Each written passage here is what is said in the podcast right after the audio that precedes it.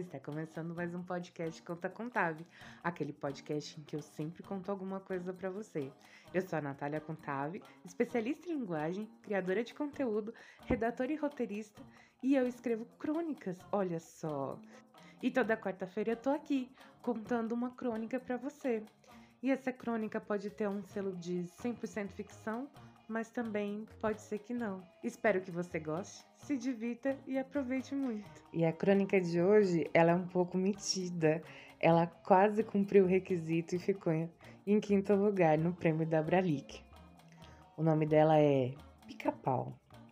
Clara tinha acordado cedo em uma manhã muito ensolarada e quente de um verão que não parecia ter mais fim. Sério, era muito quente. Clara odiava as altas temperaturas. Ela dava essa culpa ao nome que carregava, porque ela vivia em um país tropical, mas a sua pele não condizia muito bem. Talvez Escandinávia seria o lugar certo. Era quase um pecado carregar esse nome como pessoa física. Não era adequado ao clima, aliás, Clara não era adequada em quase nada. Ela era tratada como a estranhinha, Caminhava pelas sombras, gostava da escuridão, em todos os sentidos. Não entendia como as pessoas podiam ser tão felizes com tanto suor, sol e principalmente sem protetor solar 70. Naquela manhã, Clara tinha acordado muito cedo, precisava resolver um problema na rua, problema cotidiano, bobo, pequeno, perto daquele que realmente ela carregava dentro de si.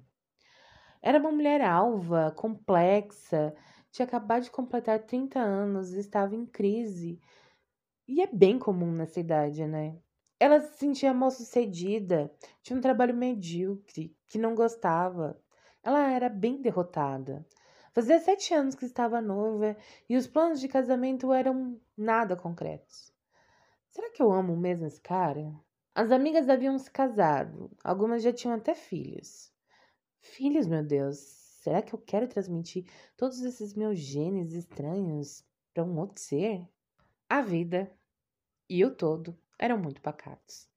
Clara trabalhava em um hotel, era chefe de cozinha, atuava em um horário não tão comum, entrava à tarde e saía à noite. As folgas nem sempre caíam nos fins de semana.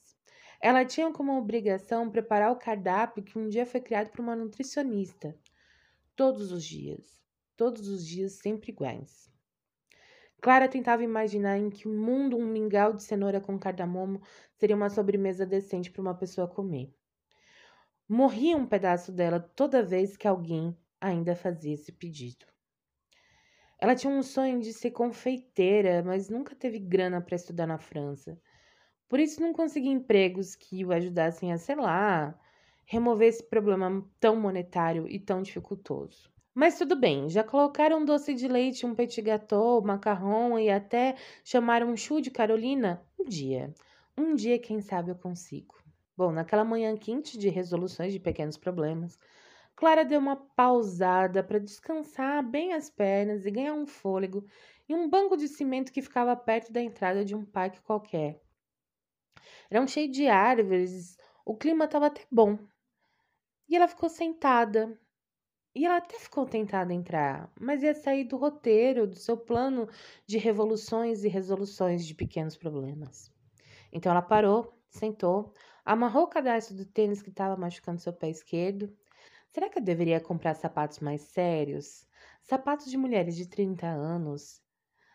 Tênis é sapato de mulheres de 30 anos? Mulheres de 30 anos usam tênis? Acho que só atletas, não? Preciso comprar sapatos. É isso, eu preciso comprar sapatos novos. Por um, por um segundo de descuido, saindo dessa rotina, Clara olhou para cima e viu um pica-pau em uma árvore. A ave não parecia de maneira alguma com aquele pássaro engraçado e trambiqueiro que via toda semana, quando pequena na TV. Mas o bicho que estava lá à frente dos seus olhos era um pica-pau, tinha certeza. Ele transmitia essa sensação. Era um pica-pau. Ele bica o tronco da árvore e tem um moicano de penas. É um pica-pau, eu não tenho dúvida disso. Clara começou a devagar esse conceito aí. e o motivo pelo qual aquele penozinho causava tanto encantamento.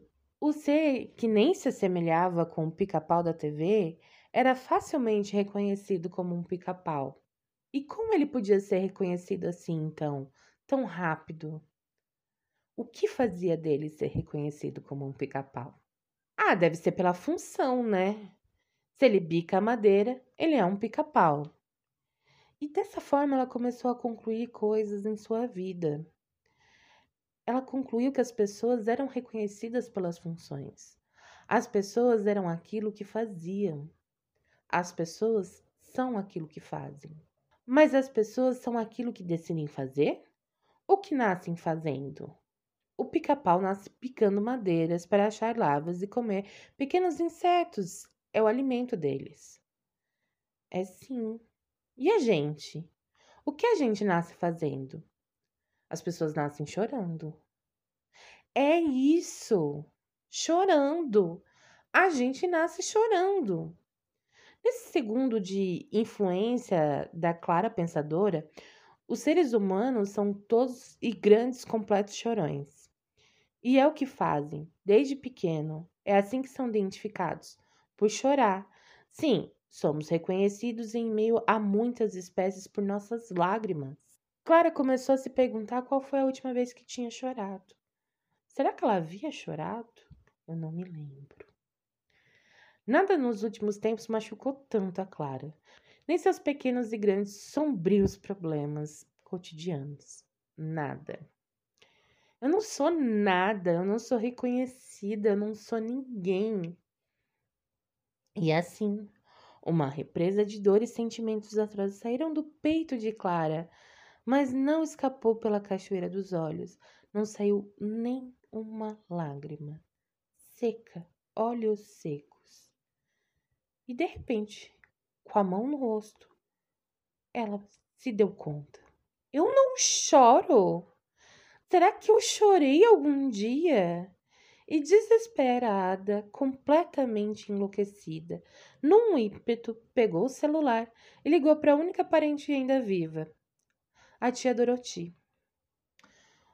Olá, tia, tudo bem? Oi, Clara! Tá precisando de algo, querida? Não, tia, quer dizer sim. O que foi, minha filha? Você tá doente? Você sempre liga quando tá doente. Não, tia. Tia, eu chorei. Eu chorava quando era bebê?